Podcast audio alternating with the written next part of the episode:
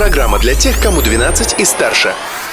Колесо истории на «Спутник FM.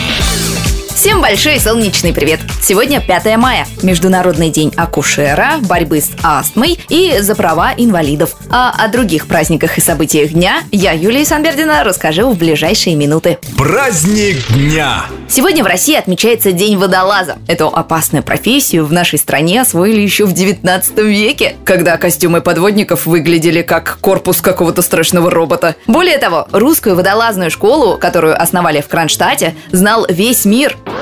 В наши дни водолазов со всех уголков России и особенно Башкирии словно магнит притягивает загадочное озеро Сарва в Нуримановском районе республики. Дно водоема до сих пор остается непокоренным. В озере есть настоящая подземная пещера. Из нее бьет мощный источник, выбрасывающий до тысячи литров воды в секунду. Вместе с водой родник выбрасывает еще и огромное количество известняка, из-за которого в воде наблюдается эффект летающих камней, а глубина озера постоянно увеличивается. События дня. А 99 лет назад, в этот день, 5 мая, в Париже состоялась премьера духов «Шанель номер 5». Есть у этой истории и русский след. За год до этого мадмуазель Шанель представили члену царской семьи Романовых Дмитрию Павловичу. Именно он и познакомил Коко с придворным парфюмером семьи Романовых Эрнестом Бо. Вместе с ним Коко Шанель произвела революцию в парфюмерии. Победный 45-й. 75 лет назад, 5 мая, советские войны продолжали наступление.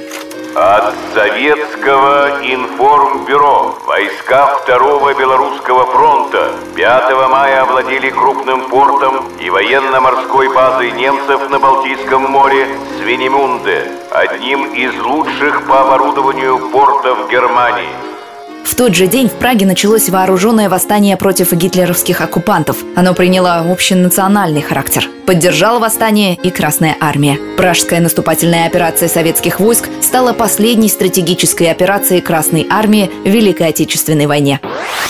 Не дожил до этого момента именинник этого дня герой Советского Союза Абдулла Гизатулин, командир отделения кавалерийского полка 112-й башкирской кавалерийской дивизии Гизатулин погиб в бою 15 марта 45-го, а звезду героя гвардии сержант получил при форсировании Днепра. Абдулла Гизатуллин лично уничтожил два пулемета противника и тем самым дал возможность подразделениям своего полка успешно переправиться на другой берег. События дня. А еще до войны, в 1935 году, на Верхней торговой площади была сдана в эксплуатацию первая в Уфе бензоколонка. Газета «Красная Башкирия» тогда даже написала, что быстро получить бензин теперь могут все автомашины города. Быстро получить историю даты вы всегда можете с помощью программы «Колесо истории». И завтра тоже. А на этом все. До встречи. Юлия Санвердина, Спутник ФМ.